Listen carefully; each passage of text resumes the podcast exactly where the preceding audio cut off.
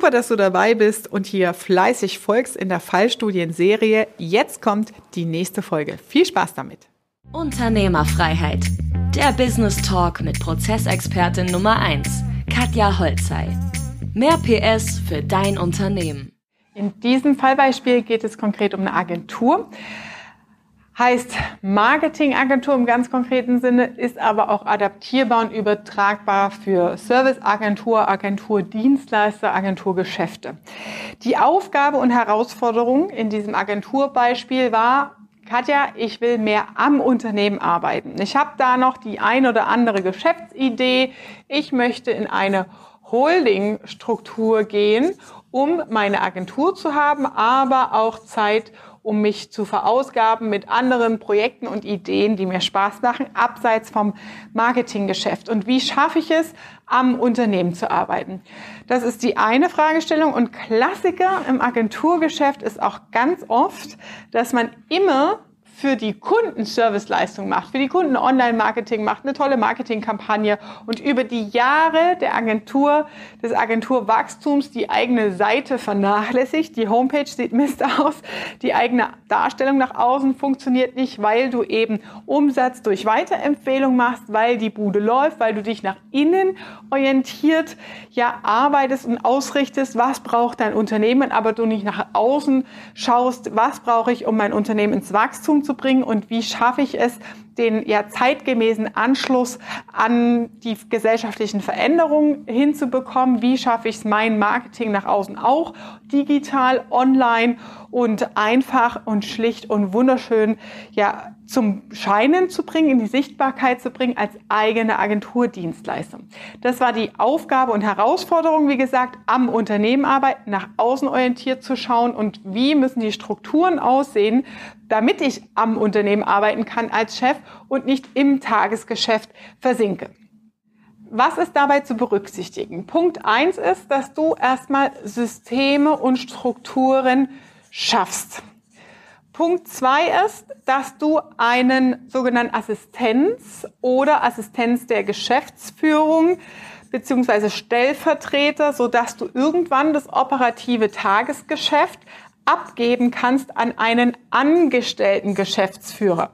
Das bedeutet, dass du deine Entwicklung Du stellst jetzt nicht einfach einen externen Geschäftsführer an, den prüfst du natürlich vorher, weil es um deine Finanzen und dein Cashflow und dein Unternehmen geht, das du aufgezogen hast. Das heißt, es ist ein mehrstufiger Plan, hier jemanden aufzubauen und aufzuziehen, der dein operatives Geschäft übernimmt. Dann brauchst du für das Ganze Systeme und Strukturen, Kennzahlen um am Unternehmen von außen draufzuschauen und zu sagen, da erkenne ich etwas, das funktioniert gut, da habe ich aber Differenzen, daran erkenne ich, dass es nicht funktioniert, ohne im Tagesgeschäft zu sein. Punkt vier ist natürlich das ganze Thema Unternehmenskultur und Mitarbeiter. Das heißt, hier in diesem Fallbeispiel hatten wir auch den Effekt, dass falsch recruited wurde aufgrund von Unsicherheiten. Und wenn du es mal durchrechnest, du stellst deinen Mitarbeiter ein, wo du denkst so, okay, das könnte klappen, aber ich bin mir nicht zu 1000 Prozent sicher. Der arbeitet drei Monate bei dir, hast einen Monat Recruiting Aufwand, bis er da ist. Das heißt, du hast da schon mal 12.000 Euro Kosten aus dem Fenster geworfen wegen einer Fehlbesetzung plus möglicherweise noch der Schaden, der angerichtet wird durch unzufriedene Kunden, Rechtsfälle, Reklamationen. Und solche Negativpublikationen verbreiten sich in der Regel in der Menschheit mehr als positiv ja, Publikationen. Deswegen ist es ganz arg wichtig, da genau hinzuschauen, wenn etwas schief geht. Heißt, du brauchst ein System und eine Struktur deines Unternehmens. Was ist jetzt der Klassiker in der Marketingabteilung? Was sind denn die Ergebnisse? Auch hier wieder das Thema Produktportfolio. Das Ergebnis ist eine Homepage, das Ergebnis ist eine Kampagne, das Ergebnis ist eine CI, eine Corporate Identity, ein Markenaufbau, ein Online-Shop auf der Homepage, das könnte das Upsell dazu sein, oder sogar eine Recruiting-Kampagne, um Mitarbeiter einzustellen. Das heißt, es sind unterschiedliche Produktgruppen, die du anbietest. Vom Ablauf ist es aber immer gleich. Und das ist die Diskussion, die ich am meisten habe mit solchen kreativen Unternehmern, weil die sagen, na, nee, nee, nee, Katja, das stimmt nicht, weil jede Homepage sieht anders aus und jede Kampagne ist anders. Und eine Corporate Identity ist ja die, die Gen-DNA eines Unternehmens und das ist natürlich nur für dieses eine Unternehmen entwickelt und nicht für ein anderes replizierbar. Das ist natürlich richtig. Das heißt, das Ergebnis ist ein anderes. Was ist denn die, der Effekt bei einem Autor? Natürlich schreibst du als Autor zehn verschiedene Bücher. Und in den zehn Büchern ist immer ein anderer Inhalt drin. Nur die Kompetenz liegt im Prozess, dass du weißt, wie ist das Inhaltsverzeichnis aufgebaut, wann machst du die Gliederung am Anfang oder am Ende, Dankesvorwort etc. Wie ist der Aufbau in deinem Buch letztendlich? Das heißt, wie schreibe ich so etwas? Und genau das Gleiche haben wir bei diesen Kreativberufen. Das heißt, der Prozess zur ist-Analyse beim Kunden, ja, wo du hingehst und sagst, so lieber Kunde, jetzt zeig doch mal hier Homepage, was willst du denn eigentlich haben? Was soll denn rauskommen am Ende? Was ist denn die Botschaft des Ganzen? Da auch aufzuklären, um ein Ideal, ein Soll, was will der Kunde am Ende haben, hinzubekommen. Denn in der Regel ist es doch so, gerade im Kreativgeschäft, dass der Kunde eine sag ich mal, 50-prozentige Abweichung in der Vorstellung von dem hat, was am Ende rauskommt, weil er überhaupt nicht weiß, wie aufwendig ist der Prozess, eine Brand, eine Marke zu entwickeln, weil er gar nicht weiß, welche Elemente gehören dazu, was bedeutet das in der Unternehmenskultur, Unternehmensführung, wer muss mit integriert werden, welche Mitarbeiter müssen mit integriert werden, um das rauszuarbeiten und zu entwickeln letztendlich. Das heißt, der Kunde hat hier eine Abweichung im Gedanke, ja, mal mir halt mal einen Schriftzug äh, zum das, was rauskommen soll, eine Brand, eine Marke, eine Kampagne, die das Wesen des Unternehmens widerspiegelt. Und hier ist natürlich der Cashflow, das ist der Mehrwert, den du als Agenturdienstleister auf die Straße bringst und die, die der Kunde spürbar natürlich erfahren muss und wo der Kunde auch eine Bereitschaft signalisieren muss, das Ganze zu bezahlen.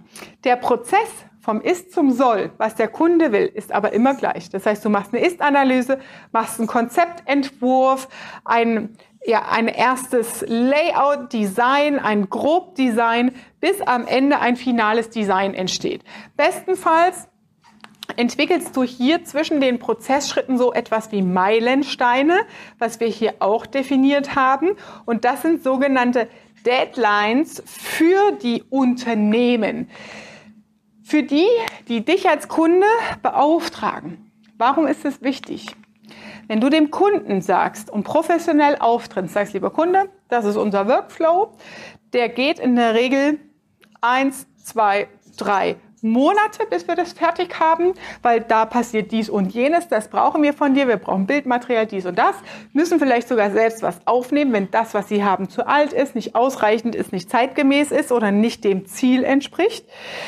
Heißt, im Schnitt sind wir ungefähr bei drei Monaten, aber lieber Kunde, wenn du es in drei Monaten haben willst, brauche ich natürlich auch die Verbindlichkeit und Mitarbeit mit, mit dir. Weil was ist das Pain im Agenturgeschäft? Im Agenturgeschäft, deine Ergebnisse sind nur so gut, wie gut dein Kunde dir Futter gibt.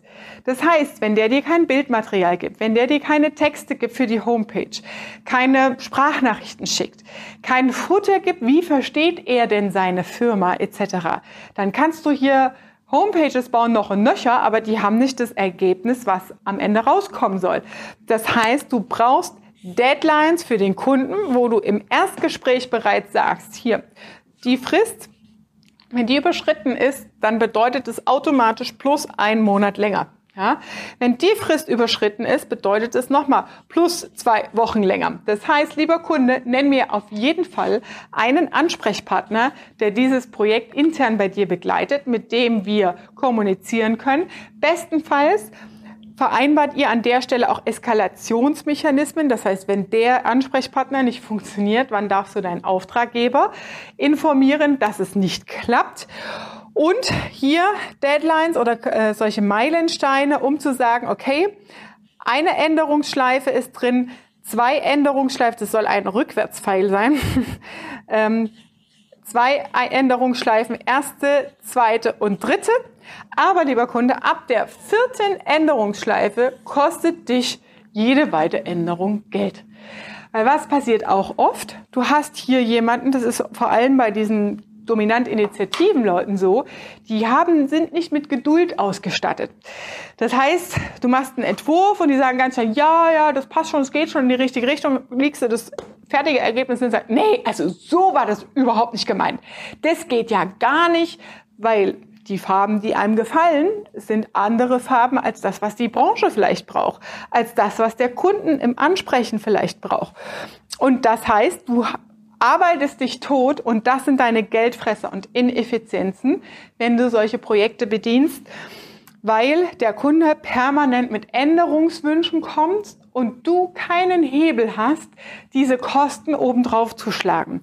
Deswegen ist es unglaublich wichtig, solche Standardprozesse im Ablauf, natürlich nicht im Design und natürlich nicht in der Bildsprache, aber im Ablauf definiert zu haben, Deadlines, Fristen, solche Meilensteine auch zwischendrin zu definieren, wann ist die Grenze erreicht in unserer beider Projekt, damit es Erfolg von Erfolg gekrönt ist. Was brauchen wir für eine erfolgreiche Zusammenarbeit, damit du, lieber Kunde, damit auch zufrieden bist? Und das haben wir in diesem Projekt gemacht. Das heißt, wir haben komplett den Workflow und Prozess aufgestellt und siehe da, was kam raus? Was war der Denkfehler? Um am Unternehmen arbeiten, zu arbeiten, musst du das abgeben können als Chef. Wenn du aber als Chef hier vorne im ersten Prozessschritt selbst das Kundengespräch machst, den Erstkontakt, ohne Mitarbeiter und ohne Team, was passiert? In allen weiteren Prozessschritten ruft immer der Kunde bei dir an und fragt, ja, wie geht das weiter? Wie machen wir das? Wie machen wir das? Und du kommst nicht raus aus dem Tagesgeschäft. Das heißt, wir haben diesen Engpass aufgelöst, indem wir hier den Erstauftrag, das erste Gespräch, die erste Phase ganz klar definiert haben, auch mit Standards. Wie ist dieses Gespräch zu führen? und einen Personalentwicklungskonzept dahinter gebaut haben.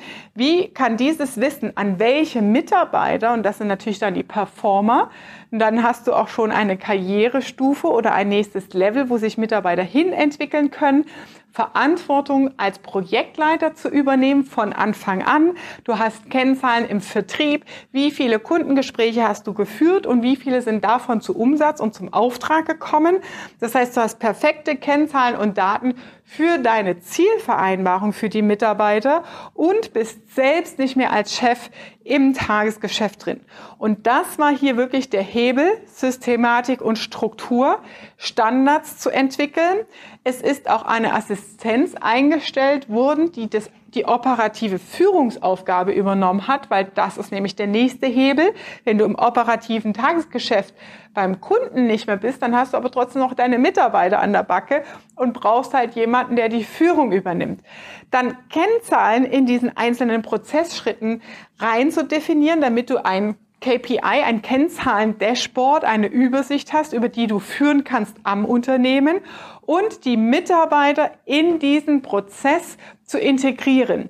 Das heißt, es wurden im Unternehmen, mit dem Unternehmen selbst und den Mitarbeitern und dem Team diese Prozesse definiert und glatt gezogen. Die Mitarbeiter waren involviert in das Ganze. Wie lange dauert sowas? Wir sprechen hier von einer Marketingagentur in der Größenordnung von zwölf Mitarbeitern. Die Kosten belaufen sich hierbei auf 20.000 Euro. Der Nutzen dadurch, der rein rechnerische Nutzen ist, dass wir durch die Prozessoptimierung einmal 70.000 Euro Geldfresser identifiziert haben in den Abläufen, vor allem durch diese Änderungsschleifen. 70.000 Euro mehr Gewinn pro Jahr. Plus durch Fehlbesetzung nochmal 15.000 Euro an Einsparungen. Das heißt, wir haben hier natürlich auch mit der Assistenz gemeinsam das ganze Thema Recruiting konkretisieren, Stellenausschreibung, Stellenprofil und wie lerne ich Mitarbeiter oder Bewerber auch zu lesen, den Blick hinter die Kulissen zu, drauf zu haben und zu können, um eine gute, qualifizierte Besetzung der Stelle zu machen. Insgesamt hat das Ganze sechs Monate gedauert. Es war im Rahmen des Mentoring-Programms. wo du sagen kannst, die Kosten sind locker mehr als das doppelte, dreifache rausgeholt wurden. Pro Jahr, wie gesagt, das, was an Gewinnsteigerung rausgeholt wurde, dauert sechs Monate. Und heute sprechen wir darüber, hm, welches von den Businessmodellen nehme ich denn jetzt? Das heißt, am Unternehmen arbeiten wurde erreicht und die Holdingstruktur befindet sich gerade im Aufbau mit neuen Geschäftsmodellen. Das ist das Ergebnis aus dieser Aufgabe, Aufgabenstellung und Anfrage, Herausforderung. Das war Unternehmerfreiheit. Der Business Talk mit Prozessexpertin Nummer 1, Katja Holzhey. Du willst keine Folge mehr verpassen, um dein Unternehmen mit PS auf die Straße zu bringen? Dann abonniere jetzt den Podcast und folge Katja auf Instagram.